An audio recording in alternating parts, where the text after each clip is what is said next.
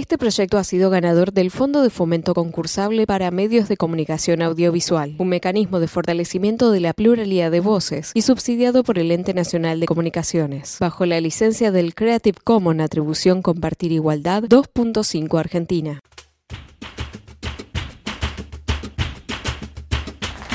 Buen día para toda la gente. Buen día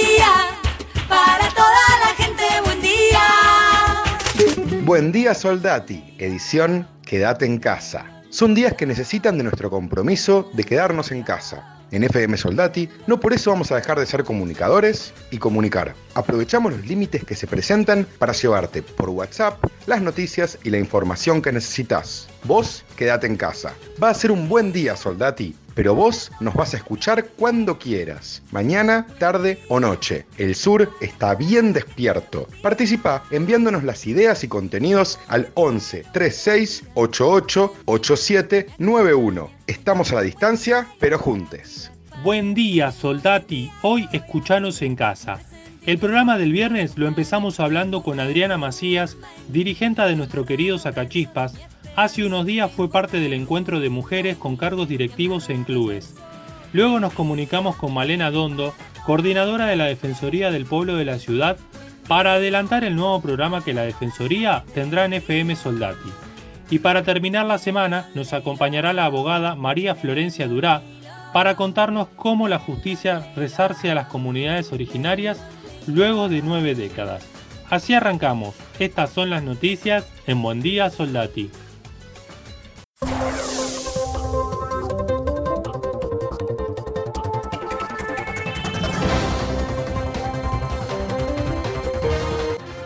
El Gobierno Nacional prorrogó por 60 días la prohibición de despedir trabajadores sin causa justa y por razones de falta o disminución de trabajo y fuerza mayor, según indica el decreto 761-2020 publicado en el Boletín Oficial. Además, extendió por otros 60 días, con alguna excepción, la prohibición de suspender por causas de fuerza mayor o ausencia o disminución de trabajo. El diputado salteño Juan Ameri fue suspendido de manera inmediata y por votación unánime de la Cámara de Diputados luego de que se lo viera teniendo relaciones sexuales durante las sesiones virtuales durante el tratamiento del proyecto de ley de defensa de los activos del Fondo de Garantía de Sustentabilidad. María Eugenia Bielsa, ministra de Nación de Desarrollo Territorial y Hábitat, anunció la entrega de 548 viviendas en varias provincias. Vamos a escucharla. Estamos inaugurando 588 viviendas, entregando 588 viviendas en cinco provincias del país, pero al mismo tiempo se han venido entregando en esta semana otros programas. Quiero decir que desde acá acompañamos a todos los adjudicatarios y a todas las adjudicatarias. Quiero decir esto, me parece importante compartir con ustedes esto, porque hay dos ideas que, que que finalmente queremos dejar. Queremos dejar la idea de que la sociedad argentina siempre ha salido de las crisis trabajando y lo vamos a hacer también en esta oportunidad. Nunca le hemos esquivado el cuerpo al trabajo. Y concebimos el derecho a la vivienda como una forma del derecho al trabajo, por eso la importancia, por eso la importancia de ver este esquema regional. Y por el otro lado, porque en realidad la, construcción es absolutamente virtuosa, lo que logra es que podamos rápidamente reciclar la economía del lugar, pensar que esto rápidamente vuelve al lugar. No creemos en el derrame, creemos en una distribución justa de los recursos y una distribución muy justa de lo que vamos a hacer. Según los informes del INDEC, el intercambio comercial cerró agosto con un superávit de 1.436 millones de dólares, superior a los 1.168 millones de dólares de igual mes del año pasado, en el marco de una reducción en las cantidades transadas. El gobierno de la ciudad de Buenos Aires le otorgó a Clarín un predio de más de 8.000 metros cuadrados por 30 años, mediante una concesión en la que el único oferente fue el grupo que comanda Manieto, por un canon mensual que será de 265 mil pesos. Se trata del terreno ubicado en Lima, 1261, debajo de la autopista 25 de Mayo. La vicejefa de gabinete de la Nación, Cecilia Todesca Boco, anticipó que se extenderá el decreto de necesidad y urgencia que congela alquileres y prohíbe desalojos, así como el que mantiene las cuotas de la hipoteca suba, en el marco de las medidas destinadas a paliar los efectos económicos relacionados con la pandemia de coronavirus. La legislatura porteña modificó ayer la ley que fija las reglas para el juego online en la ciudad de Buenos Aires y habilitó la explotación de apuestas virtuales a empresas de juego presencial, hasta ahora impedidas, además de haber sumado una cláusula de ficha limpia, que prohíbe la entrega de licencias a personas con procesamientos en firme.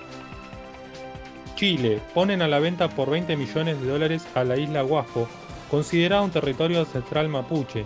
Se mantuvo en manos privadas durante aproximadamente un siglo y es una de las seis islas chilenas que se pusieron a la venta en Private Island. Es propiedad conjunta de los empresarios Paul Fontaine y Rodrigo Danús, sobrino del ex ministro de Economía de Pinochet.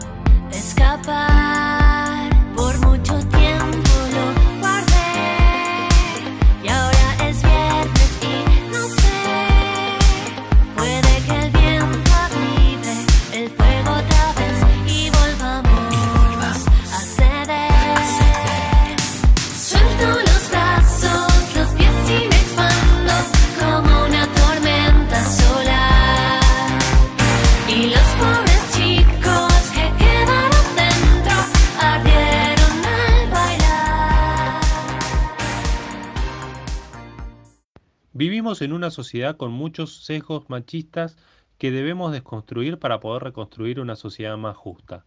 Esto toca prácticamente todos los aspectos de nuestras vidas, y el deporte claramente es uno de ellos y aún más cuando miramos quienes ocupan los cargos de dirigencia en el deporte. La semana pasada ocurrió el encuentro Importancia y rol de las mujeres en cargos directivos de clubes. Vamos a hablar con Adriana Macías, dirigente de Sacachispas, que pudo participar. Buenas Adrianas, gracias por tomarte un tiempo para hablar. Contanos, ¿cómo estuvo el encuentro? El encuentro fue un encuentro muy interesante, muy, muy enriquecedor, eh, donde todas y cada una contaban eh, sus experiencias. Eh, la verdad que, que- es muy, muy lindo poder participar de ese encuentro, ya que bueno, el rol de la mujer está un poquito como, como de lado en lo que se refiere al deporte, ¿no? ¿Cuántas mujeres participaron y de qué clubes? Satorio, eh, Miriam Mulet, que por, por el Club Huracán, Betina Subeldía, Madres de Contra las Drogas, Inés Arondo, Secretaria de Deportes de la Nación, Cecilia Segura, Victoria Tolosa Paz, legisladoras de, porteñas. Eh, estuvieron presentes también eh, muchos dirigentes y dirigentes de clubes de barrio eh, y bueno, distintas personas importantes de, de distintas, distintos cargos, ¿verdad? Quiero agradecer profundamente eh, a la creadora de este encuentro y de esta movida, eh, Marina Méndez, de la agencia Roma, que embajadora de paz, que, que es el nexo entre todas estas mujeres y para, para seguir adelante con este movimiento, ¿no? Por más mujeres en el fútbol. Inmensamente agradecida a esta gran mujer que lucha constantemente por la igualdad, por los derechos y, y por un mundo mejor. ¿Cuáles fueron los temas que abordaron? Básicamente fue un, un primer encuentro en el cual cada una contó sus experiencias, eh, cómo, cómo nos vamos a proyectar a futuro. Eso fue sobre todo el tema de conversación, con, conocernos un poco entre todas, porque no todas nos conocíamos. Eh, y bueno, la verdad que fue, fue, fue muy rico el encuentro, muy interesante. ¿Cómo entendés el rol de las mujeres en cargos directivos de los clubes?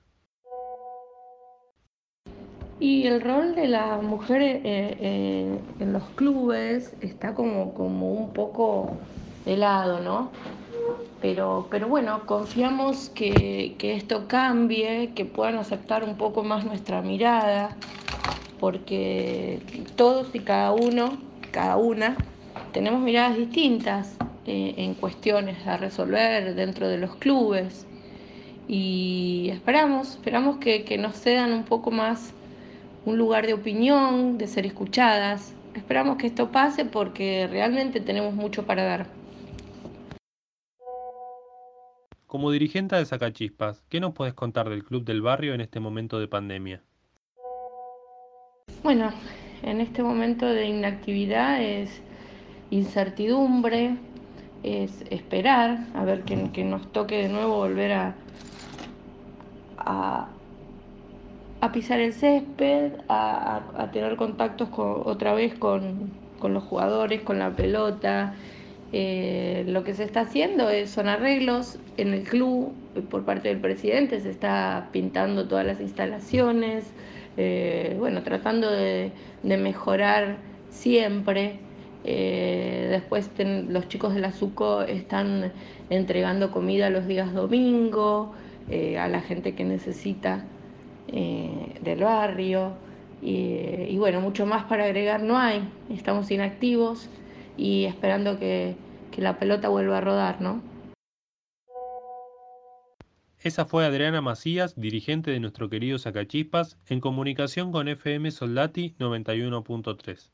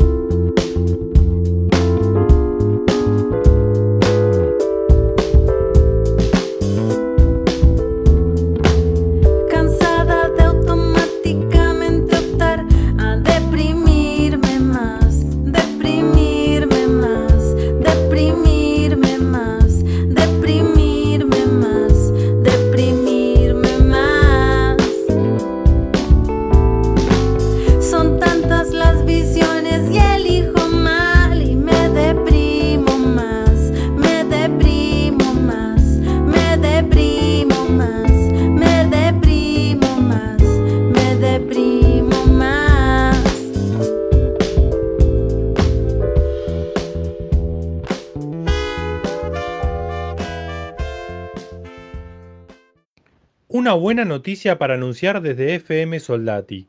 Arranca un nuevo programa desde la antena de nuestra radio. Tenés quien te defienda comenzará a emitirse todos los domingos a las 12 del mediodía, justo después de la misa del Padre Adrián. Tenés quien te defienda es un programa de la Defensoría del Pueblo de la Ciudad, encabezada por Alejandro Amor, que se encuentra cumpliendo con su segundo mandato por elección de la legislatura porteña.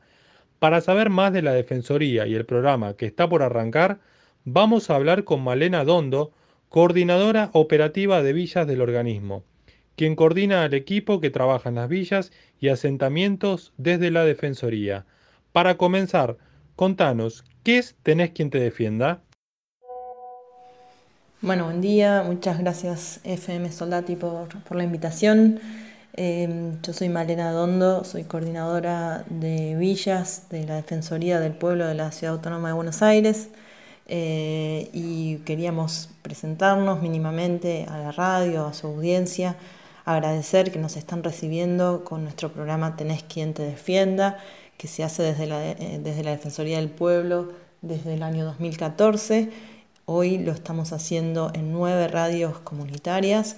En general lo hacemos en vivo el programa. Eh, ahí Sergio Lobo, Leticia Alonso y Paula Brunetti de nuestro equipo suelen hacer el programa en vivo. Hoy con la situación de pandemia y de aislamiento social preventivo y obligatorio estamos grabando los programas y pudiendo compartirlos en estas nueve radios.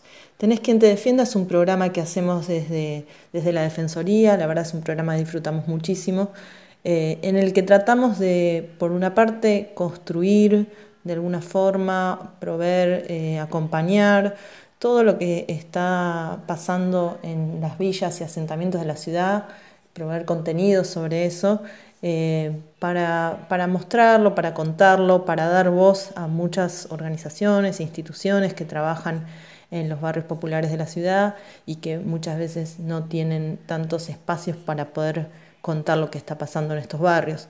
Por supuesto, tratamos de que mm, esa construcción de agenda propia no vaya en detrimento de pensar la ciudad como una ciudad toda, que incluye todos sus barrios y la idea de integración social y urbana cruza esta idea. En Tenés quien te defienda contamos entonces cosas de las que van pasando en por lo menos los 12 barrios en los que la Defensoría del Pueblo tiene una sede, eh, barrios populares, y por otra parte contamos por supuesto agenda de la propia Defensoría eh, y abrimos un espacio para consulta. Para eso existe un teléfono especial que permite que la audiencia se comunique y que funciona también como una ventanilla de entrada para la Defensoría, cuyo número es 116-918-0844. ¿Cuál es el rol de la Defensoría de Pueblo en los barrios populares?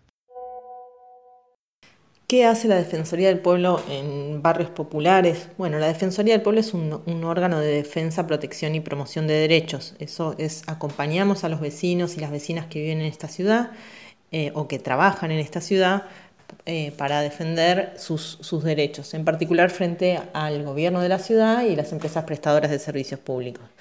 Esto supone, nosotros tenemos 12 sedes en diferentes villas o asentamientos de la ciudad y eh, recorremos esos barrios y acompañamos a los vecinos y a las vecinas, también a sus organizaciones, toda vez que el gobierno de la ciudad no cumple en principio con algo que debiera cumplir para poder garantizar sus derechos. Como ejemplo puedo hablar de cuestiones de vivienda, cuestiones de salud, cuestiones de educación, no sé, falta de vacante escolar, eh, también frente a lo que las empresas prestadoras de servicio no, cumplen o una combinación del gobierno de ciudad y las empresas. A modo de ejemplo, trabajamos mucho lo que es servicios públicos, eh, entonces toda vez que hay problemas con un transformador o un tendido eléctrico o desbordes locales o eh, cuestiones de incendio inclusive, ahí estamos acompañando pero además creemos que no puede haber una defensa de derechos si los vecinos las vecinas no conocen estos derechos.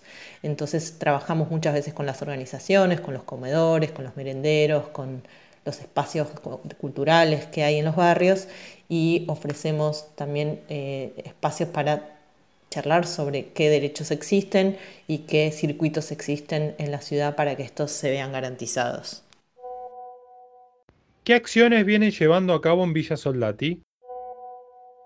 En particular, en el barrio de Soldati eh, tenemos algunas sedes. Hoy en día estamos trabajando con teléfonos, eh, pero normalmente tenemos sede en el Carrillo, en los Piletones, em, y eh, estamos atendiendo cuestiones en estos días fuertemente temas de problemas entre propietarios e inquilinos de vivienda, eh, tratando de que no se den las situaciones de desalojos en el marco de, la pandemia. Estamos atendiendo mucho cuestiones de ANSES, hay muchas consultas sobre ANSES también, eh, sobre incluso presentación de libretas por asignación universal. Hay muchas cuestiones de género que en estos días están eh, lamentablemente surgiendo fuertemente. También estamos participando de los comités de crisis que hay por barrios. Eh, y mucho también está surgiendo el tema de la facturación en los barrios en los que son eh, usuarios eh, formales de servicios públicos, los vecinos y vecinas, y que están recibiendo facturas inadecuadas en muchos casos o que no saben por qué tienen los montos que tienen. El tema servicios públicos, ya lo mencioné, agua, cloacas, electricidad, incluso internet, son todos temas que desde la Defensoría estamos atendiendo y em, menciono también que la semana que viene, el primero de octubre, de 10 a 14 horas, vamos a estar haciendo un operativo en La Esperanza, en el barrio La Esperanza, junto con el Centro de Acceso a la Justicia y la Defensoría General. Ahí, como también en los comités de crisis, también atendemos cuestiones de salud, cuestiones de, vinculadas a los bolsones alimentarios que por momentos no están llegando a quienes tienen que cumplir con su aislamiento social eh, y demás temas que hacen a la garantía de los derechos de las vecinas y las vecinas de la ciudad. ¿De qué forma y en qué situaciones nos podemos contactar con la Defensoría del Pueblo de la Ciudad? Por último, eh, en estos días estamos atendiendo eh, mediante esa clase de operativos y también mediante un teléfono que tenemos por barrio. Vamos a dejarles en todo caso el flyer para que puedan pasarlo al aire. Pero para los vecinos que están escuchando, el al 11 6 0844 también pueden hacer consultas y si no es un tema que la Defensoría trabaje, vamos a poder acompañarlos o derivarlos a donde corresponda. Em, en el marco de, la pandemia estamos haciendo también algunos talleres que ofrecemos eh, para, los vecinos, las vecinas, sus organizaciones, todo lo que el gobierno de la ciudad protocolizó para intervenir en los barrios populares, estamos explicándolo porque la verdad que no es muy conocido, estamos ofreciendo eh, también una charla directamente con ANSES para hablar sobre seguridad social y todas las consultas que existen sobre el IFE, sobre el AUH, sobre asignación por embarazo, incluso seguro de desempleo en este momento que está afectando tan fuerte a los vecinos y vecinas de la ciudad. Em, estamos trabajando en mediaciones comunitarias porque con también la presencia de, o, estar mucho más los vecinos en sus viviendas, están surgiendo fuertes conflictos entre vecinos esto la Defensoría cuenta con un área de mediación comunitaria eh, que se pone a disposición. Y bueno, todo lo que eh, sean derechos constitucionales que figuren en la Constitución de la Ciudad de Buenos Aires, los acompañamos desde la Defensoría. Eh, es importante recalcar que no somos un órgano ejecutivo, pero que sí acompañamos a los vecinos y a las vecinas para que el Poder Ejecutivo cumpla con garantizarles sus derechos. Bueno, muchas gracias y eh, agradecemos a FM Soldati por el espacio que nos abren. Esa fue Malena Dondo, coordinadora operativa de villas y asentamientos de la Defensoría del Pueblo de la Ciudad, contándonos sobre el nuevo programa que arranca este domingo a las 12 del mediodía por FM Soldati 91.3.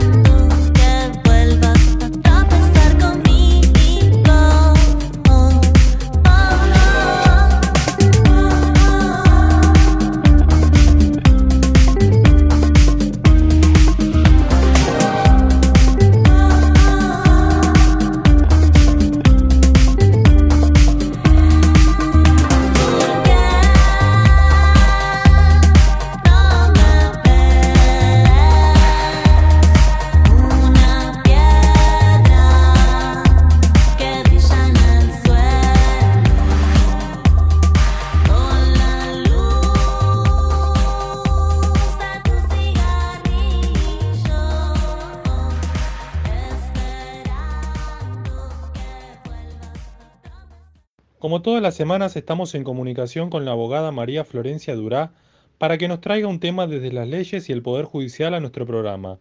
¿Qué traes hoy? Buen día Fede, buen día a todos los que escuchan la radio. Hoy les voy a contar sobre una sentencia histórica que condenó al Estado Nacional a resarcir al pueblo Com por la masacre de Napalpí, Chaco, donde fueron asesinadas 1.500 personas en 1924. ¿Cuáles fueron estos hechos? Chaco se perfilaba como el primer productor nacional de algodón. La reducción aborigen de Napalpí, que se encuentra a 120 kilómetros de resistencia, era un espacio de sometimiento donde los indígenas eran obligados a trabajar en condiciones de semiesclavitud. En julio de 1924, los indígenas Cuom se declararon en huelga. Denunciaban los maltratos y la explotación de los terratenientes. Es por eso que el gobernador Fernando Centeno ordenó la represión. Napalpí no fue una matanza aislada, sino una práctica recurrente del poder político y los terratenientes con la mano de obra policial o militar para privar a los pobladores originarios de su forma ancestral de vida e introducirlos por la fuerza al sistema de producción. ¿Qué se comentan los círculos de historia sobre este tema? En su libro La violencia como ponencia económica, Chaco, 1870-1940, Nicolás Inigo Carrera afirma, los aborígenes de la zona chaqueña vivían sin la necesidad de pertenecer al mercado capitalista. La violencia ejercida hacia ellos por la vía política con la represión y por la vía económica tuvo como objetivo eliminar sus formas de producción y convertirlos en sujetos sometidos al mercado. Se comenzó a privar a los indígenas de sus condiciones materiales de existencia. Se inició así un proceso que convertía en obreros obligados a vender su fuerza de trabajo para poder subsistir, premisa que era necesaria para la existencia de capital. Por lo tanto, su modo de vivir así se había destruido. ¿Cuál es la situación actual de los pueblos originarios del Chaco? Actualmente esta comunidad sigue siendo discriminada y sus derechos se encuentran vulnerados. Incluso durante esta cuarentena, varias personas pertenecientes a esta comunidad en Fontana, Chaco, denunciaron que sufrieron abuso policial. Entonces, Florencia, ¿cómo podemos explicar qué es lo que acaba de decidir la justicia con estos hechos de principios del siglo pasado? Esta comunidad hoy es noticia porque se condenó al Estado argentino a pagar 375 millones de pesos y a cumplir con una serie de requisitos tendientes a la no repetición del hecho. Según lo solicitó la Asociación Civil La Matanza, que litiga desde el 2004 por la tragedia ocurrida hace casi un siglo. Allí fueron asesinadas 1.500 personas pertenecientes al pueblo com. Pasaron 16 años desde que se inició el juicio. Este juicio, a su vez, sienta un precedente en América Latina. Es inédito porque lo lleva adelante un pueblo indígena y porque la sentencia se da cuando ha transcurrido casi un siglo de la tragedia, y aún así se ordena una reparación de la lesión. Esa fue la abogada María Florencia Durá en comunicación con FM Soldati 91.3. Llegué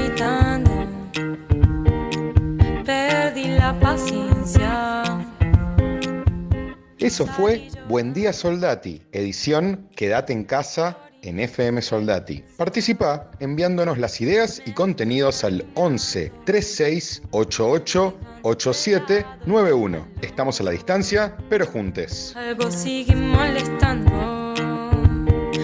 Una nube densa llueve sobre mi cabeza y me pesa. Ando siempre por acá. Presa de mi pensamiento, sí. Qué bueno que alguien vino a buscarme. Sacarme un rato de acá adentro y salí buscando un poco de paz y silencio.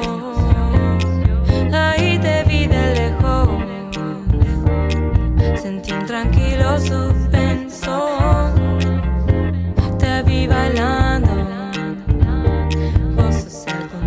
De todo lo malo. Y aunque quería quedarme solita